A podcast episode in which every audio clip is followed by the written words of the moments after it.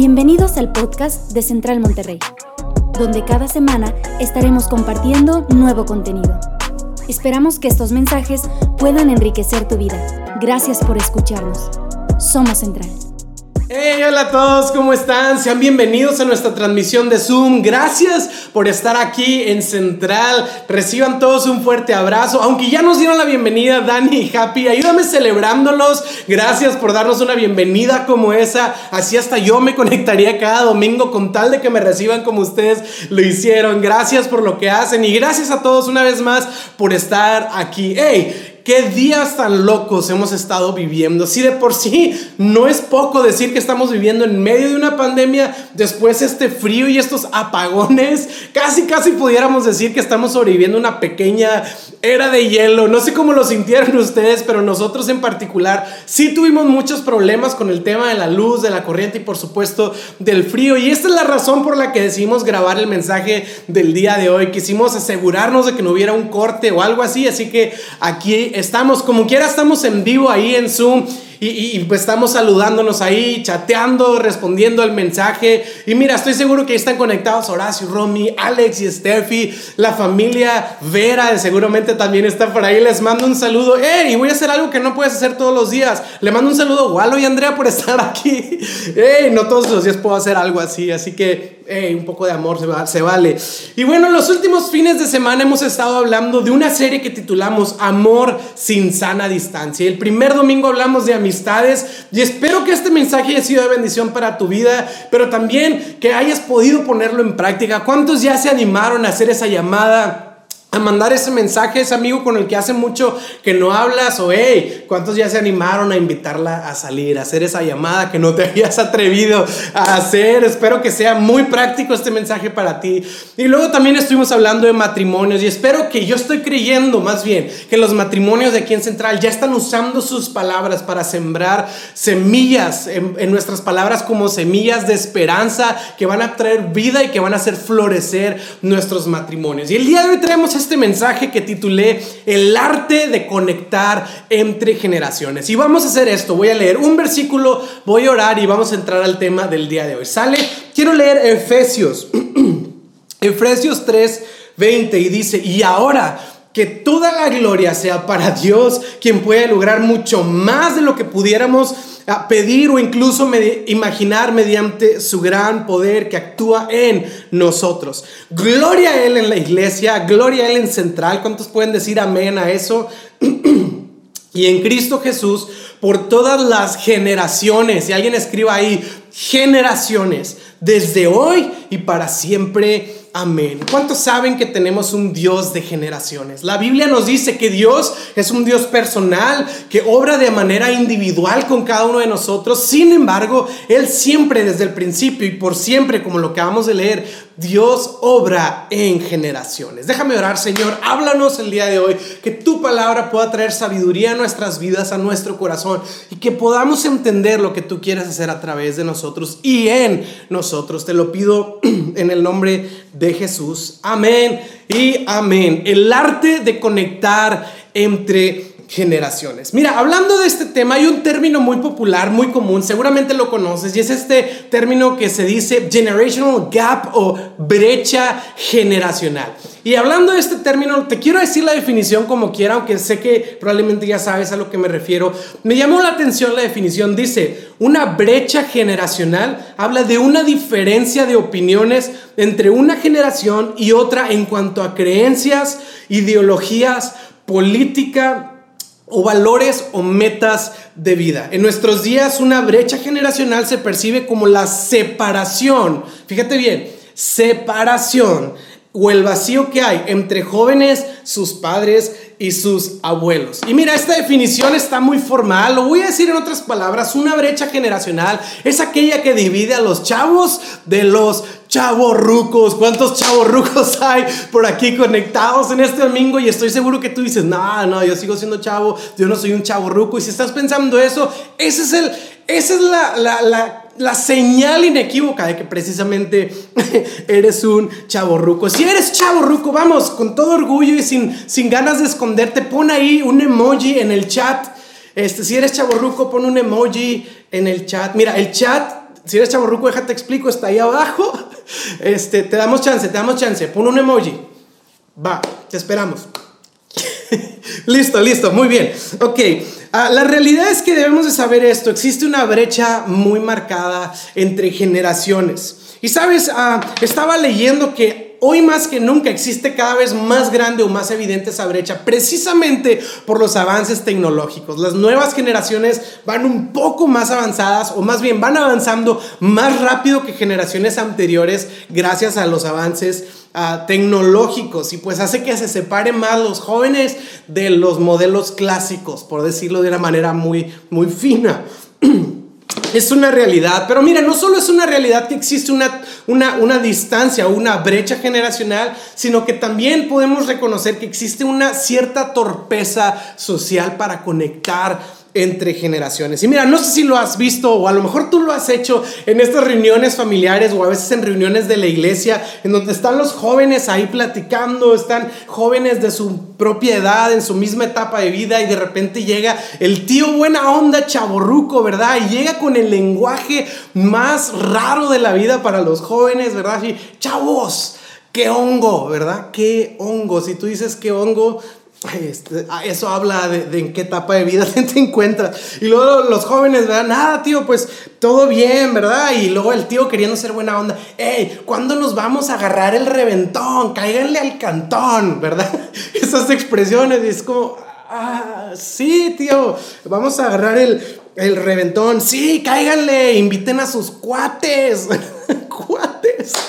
Ah, Dios mío, cuates, cuates, cuates. Y luego el tío queriendo quedar chido, ¿no? Saca su iPhone y miren, chavos, ya estoy como toda la chaviza, la chaviza. Y, tengo un iPhone 10, no iPhone X, iPhone 10. Y chéquense, chavos, yo ahí en la casa lo abro y miren, así.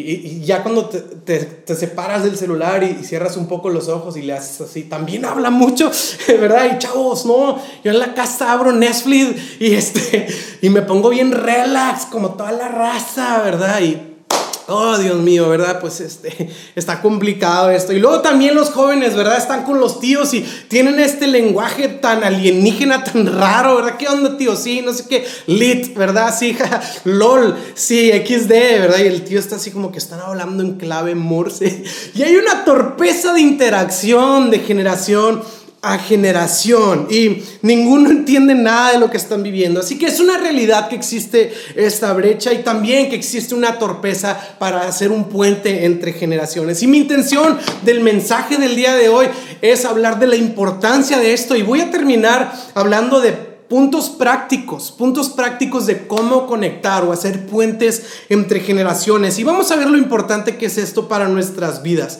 cómo mejorar en esto. Y como lo he dicho anteriormente, en el mensaje del día de hoy vamos a ser espiritualmente prácticos. Así que vamos a hablar varios puntos. Punto número uno, y si estás tomando nota, apunta esto. Existe una brecha entre padres e hijos, ¿ok? Así que acompáñame a leer Mateo 19, 13 en delante. Es una pequeña historia y dice, cierto día algunos padres llevaron a sus niños a Jesús para que pusieran sus manos sobre ellos y orara por ellos. Pero los discípulos regañaron a los padres por molestar a Jesús. Pero Jesús les dijo, hey, dejen que los niños vengan a mí, no los detengan, pues el reino de los cielos pertenecen a los que son como estos niños. Es muy interesante esta pequeña historia porque Jesús es la persona que trae vida, Jesús es la persona que trae sabiduría, que trae luz en medio de oscuridad. Jesús es la persona que vino a traer la verdad y la salvación a nuestras vidas. Y hay papás que dicen, yo quiero que mi hijo esté cerca de Jesús, yo quiero llevar a mi hijo a Jesús. Y mira, yo sé quiero animar a todos los que ya son papás de aquí de Central, que tú y yo debemos de ser personas que queremos que nuestros hijos vayan y estén cerca de Jesús como lo hicieron estos padres, que pueden estar cerca de la vida y de la verdad y de la salvación que solo Jesús tiene para ofrecer. Pero en este pequeño suceso pasa algo muy interesante y es que los discípulos crean una brecha entre estos niños y entre Jesús. Y por cierto, yo quiero decirles papás o futuros papás, a lo mejor ahora no eres papá, pero lo vas a hacer pronto o eventualmente. Crean esta brecha entre los niños y Jesús. Y lo que me llama la atención es que los papás no dicen nada. Se quedan así como intimidados o azorrillados de que los discípulos evitaron que los niños se acercaran a Jesús. Pero yo estoy creyendo que en Central va a haber padres que no van a permitir que nada se interponga entre que nuestros hijos puedan estar cerca de Jesús, que vamos a luchar contra todo aquello que se quiera interponer para estorbarles. Pero mira, ¿Qué sucedió aquí con los discípulos? Porque mira, está muy, muy dura o muy, muy estricta la, la, reacción que los discípulos toman ante estos niños. Y la realidad es que pues a los discípulos de Jesús no se les metió el diablo o, no estaban poseídos por el diablo o eran malos o que odiaban a los niños o mucho menos que Jesús les había indicado que los niños no se le podían acercar. No es el caso. ¿Qué pasó aquí con los discípulos que de alguna manera crearon esta brecha? Sucedió lo que es muy común el día de hoy. Los discípulos pensaron, hey, lo que Jesús está haciendo es para grandes y estos niños se tienen que enfocar en las cosas de niños. ¿Ok? Si tú lees en contexto lo que estaba sucediendo, Jesús estaba hablando de temas muy densos, muy complicados, estaba abordando temas muy profundos hasta que llegaron esos niños. Y seguramente los discípulos dijeron, esto que está enseñando Jesús es para grandes niños, no es para ustedes. Jesús está haciendo cosas para grandes niños. Ándenle, váyanse para allá a jugar, entreténganse un rato. En otras palabras, los discípulos estaban actuando en un pensamiento que precisamente justifica una brecha entre generaciones. Sí, ah, es muy interesante esta brecha en la que pensamos que, que, tienen que estar separadas las generaciones y así estaban actuando los discípulos, pero me encanta porque Jesús dice, hey, espérense, yo no voy a permitir una brecha entre esta generación y yo, de hecho, ellos están participando del reino de los cielos, al igual que todos ustedes. Jesús no hizo distinción y en otras ocasiones dijo, hey, al que no es como uno de estos no puede entrar o estar en el reino de Dios porque ellos lo heredan como tal. Jesús conectó esta brecha que muchas generaciones han estado permitiendo entre generaciones. Y sabes, Jesús lo hizo no solo por una preferencia personal o porque le gustaba eso, sino porque estaba incluso cumpliendo una profecía del Antiguo Testamento que quiero leerte. Está en Malaquías capítulo 4, versículo 5 y dicen, miren, les envío al profeta Elías antes de que llegue el gran día terrible del Señor. Sus predicaciones harán volver el corazón de los padres hacia sus hijos y el corazón de los hijos hacia sus padres. Lo que dice este versículo aplica en Jesús y está diciendo que Jesús vino a cerrar o a revertir la brecha que había entre padres e hijos, o voy a decirlo así, entre generaciones. Y este versículo trae dos verdades en sí misma. La primera verdad es la siguiente, es que reconoce que hay una brecha. Por eso dice que va a venir Jesús, que va a cerrar la brecha o que va a revertir la brecha, como diciendo, existe una brecha como tal. Y tú y yo necesitamos reconocer esto primero, antes que, que hablar cualquier cosa en este tema. Tenemos que reconocer que si hay una brecha, si hay una brecha entre generaciones. Probablemente si tú eres papá o tú eres un hijo, es probable que haya brecha entre tu papá y tú o, entre tu hijo y tú. Y tenemos que ser conscientes de ellos. Ahora, probablemente tú digas, no, no, no, yo no tengo una brecha eh, eh, en mi hijo porque mi hijo se porta bien y mi hijo come conmigo. Pero mira, quiero hacerte unas preguntas muy, muy básicas. Si te hiciera la pregunta a ti, papá, o a ti, joven, ¿Cuál es el grupo de música favorito de tu hijo o de tu papá? Sí, ¿cuál es la película favorita de tu hijo? ¿Cuál es el deportista o el equipo del cualquiera que sea el deporte preferido de tu hijo o de tu papá? Sí, son preguntas muy tontas, a lo mejor muy superficiales o muy básicas, pero sabes, las respuestas los amigos de nuestros hijos sí las conocen y si yo no las conozco, quiere decir que probablemente ni siquiera sé lo más básico de mis hijos, o al revés, ni siquiera sé lo más básico de mis padres. ¿sí? Puede ser que como papás estamos muy enfocados en los estudios, en el comportamiento, en los proyectos o en las tareas que mis hijos tienen, pero sabes, cuando me enfoco solamente en esto, me estoy enfocando solamente en el desempeño y estoy ignorando de enfocarme en la persona, no solo en el desempeño de la persona, sino en sí, en una relación con la persona. Existe una desconexión. Y probablemente dirás, sí, sí, sí, pero una conexión es de dos, ¿verdad? También mi hijo tiene que relacionarse, también mi padre tiene que relacionarse, pero aquí este versículo nos compone o nos dice otra verdad que también es importante y dice que hará volver el corazón de los padres hacia los hijos. Primero, y que por consecuencia el corazón de los hijos se volverán al corazón de los padres. ¿Sabes? Existe actualmente una guerra con el propósito de ganar el corazón de nuestros hijos, ¿sí? De robar el cariño y la atención del corazón de nuestros hijos. Y es por eso que tenemos que ser afilados y estar al tiro para evitar que venga ese, el Brian o la Kimberly a quererse robar el corazón de nuestros hijos. Esta es la, la voluntad de Dios para nuestras vidas. Que nosotros no dejemos que nada robe los corazones. Ahora, quizás tú el día de hoy me dices, sí, ah, no soy papá, o a lo mejor me dices, sí soy papá, pero te aseguro que en mí no existe una brecha generacional como tal. Súper bien. Entonces vamos al punto número dos de este mensaje. Y el punto número dos es el siguiente, es, existe una brecha entre generaciones. Ya no solo entre padres e hijos, sino generacionalmente o generalmente hablando. Sabes, hace unos días estábamos André y yo en un lugar y estaba una chava que llegó ahí a platicar y estaba platicando muy a gusto, muy expresiva, hasta que llegó el punto en donde Andrea dijo, oye, ¿cuántos años tienes o de qué año eres tú? Porque estaban hablando de la escuela o algo así. Y esta chava dijo, soy del 2002. y sí, fue un shock para nosotros. Dijimos, ah, 2002. Eh, eso acaba del 2002, acaba de pasar hace unos días.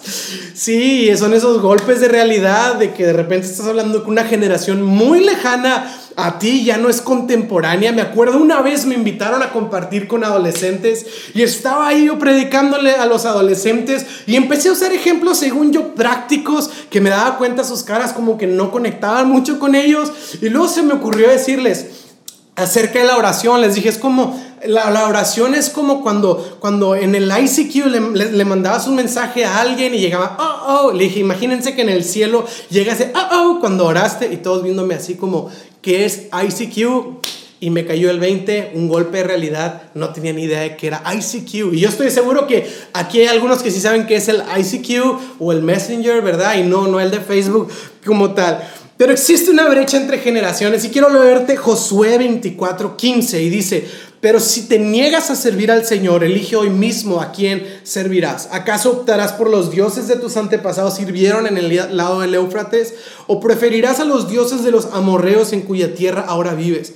Pero en cuanto a mí, fíjate bien, Josué está hablando, pero en cuanto a mí y a mi familia, nosotros serviremos al Señor. ¿Sabes? Este versículo es muy famoso. Es de esos versículos que imprimen y, los mandan a hacer en imanes para que lo pegues en el refri con un águila atrás o con una cascada muy rara. O es de esos versículos que te mandan en ese grupo de WhatsApp, ¿verdad? Con un piolín. Que Dios te bendiga. En mi casa y yo serviremos al Señor. Es un versículo muy famoso, es un versículo muy lindo, muy tierno. Pero, ¿sabes? Yo, eh, cuando leo este versículo, yo más bien lo titulo este versículo como la tragedia de Josué. Yo no lo veo tan padre como tal.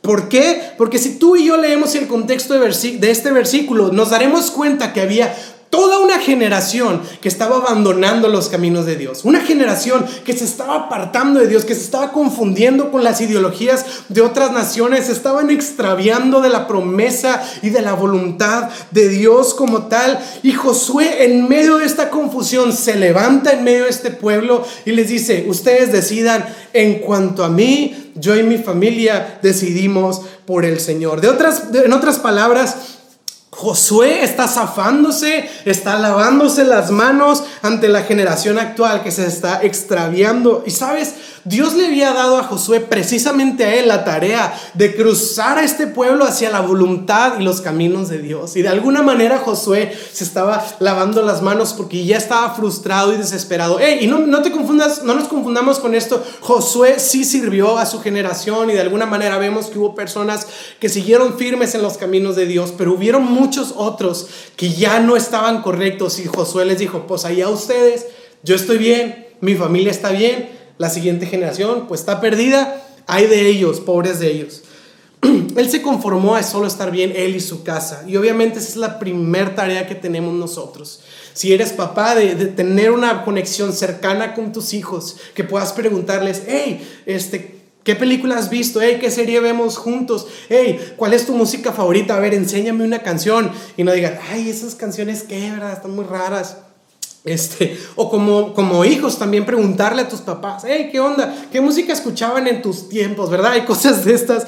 Pero Josué se conformó a su casa, pero Dios lo había llamado a comprometerse no solo a su casa, sino con toda la generación como tal. ¿Y sabes qué dio como resultado esta zafarse de manos de Josué? Jueces 2, versículo 10 dice, después que murieron todos los de esa generación, hablando de Josué, Creció otra generación que no conocía al Señor ni recordaba las cosas que él había hecho por Israel. Como Josué se detuvo, su vida acabó y no hubo un legado. Entonces se levantó toda una generación que no tenía un conocimiento de quién era Dios, ni mucho menos de lo que Dios había hecho por su pueblo, de cómo Dios quería guiarlos y cómo Dios quería dirigirlos hacia una promesa que tenían preparados para ellos. Y el libro de jueces es un libro que los teólogos titulan como el libro de la depravación de Israel. Hay una decadencia moral y espiritual terrible y todo porque una generación que abandonó de alguna manera a las siguientes generaciones. Cuando Moisés murió, él delegó a Josué para que se encargara y cuando Josué murió, no hubo ningún encargado. El pueblo se quedó abandonado. Ya no hubo alguien que se hiciera cargo o responsable del futuro de la siguiente generación. Así que creció una generación que no conocía a Dios. Así que esta es la importancia Sí, conectar entre generaciones, sí, de nuestra familia, pero no solo de nuestra familia. Hay toda una generación confundida con muchos temas que tienen necesidad de conocer al Señor y que tú y yo podamos tener esta perspectiva o esta visión generacional de que Dios quiere que tú y yo conectemos con generaciones para que le puedan hacer, le puedan conocer a Él. Mira, es natural, nosotros conectamos con gente de nuestra edad, con nuestros gustos, con nuestra misma etapa de vida. Es muy raro que conectes con alguien más joven o con alguien mucho más grande, pero en nuestro caso debemos de abrazar esta idea de conectar entre generaciones, no tener o no permitir esta brecha generacional. Y punto número tres de este mensaje es práctico. ¿Cómo conectar entre generaciones? Y ahí van varios puntos por si estás tomando notas. Número uno, no te intereses por el comportamiento y el desempeño de tus hijos solamente. Interésate por su vida y por sus gustos personales. Para conectar entre generaciones, Tienes que conectar en su persona y en sus gustos, en sus pasiones. Hey, me encanta el fútbol, hey, me encanta el básquetbol, hey, me encanta la NFL, hey, me encanta la música, hey, me encanta el arte. Interésate por eso. Esa es una manera de conectar, por la pasión, los hobbies o los gustos personales de cada persona. No solo por muchos papás solo se enfocan. ¿Cómo te fue en la escuela? ¿Cuánto sacaste en la calificación? ¿Todo bien? Sí, ok. Vaya a hacer lo suyo. No, hay que ir más allá solo del desempeño. Ahora, Nunca, segundo punto, nunca digas expresiones como, oh, estos chavos, o no, es que yo ya estoy viejo, o es que en mis tiempos, o es que esta generación de ahora, porque esa expresión literalmente celebra y reconoce la brecha diciendo, tú y yo no tenemos nada que ver, ¿sí? De alguna manera lo reconoce y, y como que hace esta afirmación de que es cierto y de que está presente ahí. Y mucho menos nunca digas, no, yo ya me quedé atrás, este, yo, yo, yo, ya estoy en otro tiempo. Para nada, porque eso crea más la brecha. Número tres, siguiente punto. Interésate por las cosas de las siguientes generaciones, por más tontas que parezcan. TikTok, gloria a Dios. Sí, por más tontas que parezcan, por más sin sentido que parezcan, si a los jóvenes, a los adolescentes, a otras generaciones es de su interés, te animo a interesarte por ello, a preguntar, a leer, a investigar, para que puedas conectar. Ahora, parece que le estoy hablando a los papás, pero quiero decir algo con esto que se me pasó a decir hace un momento. ¿Sí? Tenemos que conectar entre generaciones. Y el versículo de Malaquías dice de los padres hacia los hijos. Y pensamos exclusivamente en familias, pero quiero quitar ese molde de familias y quiero decirlo así. El maduro conecta con el inmaduro primero. Ahora, el maduro muchas veces puede ser el de mayor edad o mayor experiencia en la vida, te animo a conectar con generaciones, pero a veces el maduro es el joven, sí, a veces el maduro es el adolescente que sabe conectar bien padre con adultos. Si es tu caso, yo quiero decirte, la madurez siempre te lleva a conectar con otras personas significativamente. Siguiente punto, práctico Nunca menosprecies las luchas de las generaciones. Sí, sí, sí. O sea, cuando usamos esta expresión, ah, mugre generación de cristal, ¿verdad? Y por supuesto hay muchas cosas eh, muy tontas que, que, están oprimiendo y que se están hablando y todo. Sin embargo, la manera de resolverlo no es menospreciarlo ni hacer burla de ello, sino la manera de, de, de hacerlo es conectando y tratando de empoderar la vida de esta persona para romper esas situaciones como tal. Nunca menosprecies. Siguiente punto, y este sí va muy dirigido a los papás. Nunca traiciones la confianza de tus hijos. Si tu hijo te contó algo, tu hija te contó algo, no tiene nada que hacer irle a contar a la comadre. ¿Sabes por qué? Porque la comadre, ¿sabes a quién le va a contar? No a la otra comadre, le va a contar a su hijo y su hijo, a sus compas y sus compas van a saber qué está pasando con tu hijo. Te pongo un ejemplo horrible. En primaria, cuando yo estaba en primaria, cuarto de primaria, todos sabíamos que había un niño ahí eh, eh, de, de, la, de, la, primaria que su papá este, había engañado a su mamá y se había casado este, con su secretaria o algo así, una persona del trabajo. Y, y todos sabíamos eso y, y, de alguna manera pobre niño sufría el bullying por esa situación. La pregunta es, ¿cómo nosotros chiquillos sabíamos que el papá de este otro niño había participado de algo, de algo así? Es obvio, no es como que nosotros investigamos. Quiere decir que hubo papás que hicieron saber esa información a los niños. Y pobre niño tenía que pagar la consecuencia. Así que si tu hijo te confía algo, tu hija te confía algo, no hay nada que hacer contándosela a otras personas. Luego, ¿por qué mi hijo ya no me quiere platicar nada? ¿Por qué mi hijo ya no me quiere decir nada? ¿Por qué no se abre conmigo? Porque rompemos el vínculo de confianza y hay una desconexión. Siguiente punto, sé el primero en conectar, pero no a tu manera a la manera de otros. Si, si ese joven, si esa persona te quiere invitar al restaurante hipster, eco-friendly, gluten-free, este, pet-friendly, eh, guara guara, ve, o sea, no importa, tú ve con el fin de conectar, ¿sí? Este, no lo lleves al tox, por favor, ¿sí? A veces como que queremos conectar y luego, hey, ¿quieres jugar este, un juego de mesa conmigo? Ay, no, a mí me chocan los juegos de mesa pues bueno, ¿verdad? Pero a él es la manera en la que pudiéramos conectar y había, ahí eh, había una manera en la que pudiéramos, que esto me lleva al siguiente punto, busca oportunidades para conectar. A lo mejor no te gusta jugar yenga con este adolescente, pero si a ti no te gusta, hazlo por él, por el fin de conectar con él. Si esa es una oportunidad, aprovechala. Y te quiero poner un ejemplo. En Tijuana hay dos matrimonios que amamos profundamente, André y yo, respetamos y admiramos. Son una figura de autoridad, incluso pastoral para nosotros, y son el, el matrimonio Brockman. Sí, David y Magali Brockman y los Pantoja, Salvador y Dolores Pantoja. Ellos son parte del staff pastoral de Iglesia Ancla. Y una vez nosotros y unos amigos estábamos decidiendo ir al cine y escucharon estos matrimonios de, esto y dije, hey, ¿van a ir al cine? Sí, hey, invítenos. Y se unieron al plan de nosotros de ir al cine juntos y estuvo súper chistoso porque nos recomendaron una película que resulta que estaba nominada y etcétera. Y estando en el cine era la película más perversa, pornográfica, sucia que puedes ver en el cine. Estábamos nosotros bien incómodos, muertos de la pena Así que eventualmente nos salimos de la sala y, los Pantoja y, y los Brockman fue que nos dijeron, oigan, pues, pues qué peliculitas ven ustedes. no, sabíamos, ¿verdad? Y al final nos fuimos a un restaurante bien padre y cenamos juntos. Y son amigos de nosotros, pero son, no solo son amigos, sino como hemos tenido una conexión, son personas de las que aprendemos y las que conectamos. Ellos dieron la iniciativa de invitarse, de invitarse a ese, a ese plan que teníamos nosotros del cine y le damos tantas gracias a Dios por esto que ellos hicieron porque conectaron con nosotros. Y sabes que tú y yo podamos ser así, que podamos conectar entre generaciones. Lo voy a decir de otra manera y con esto termino. Quiero invitarte a ser como Jesús.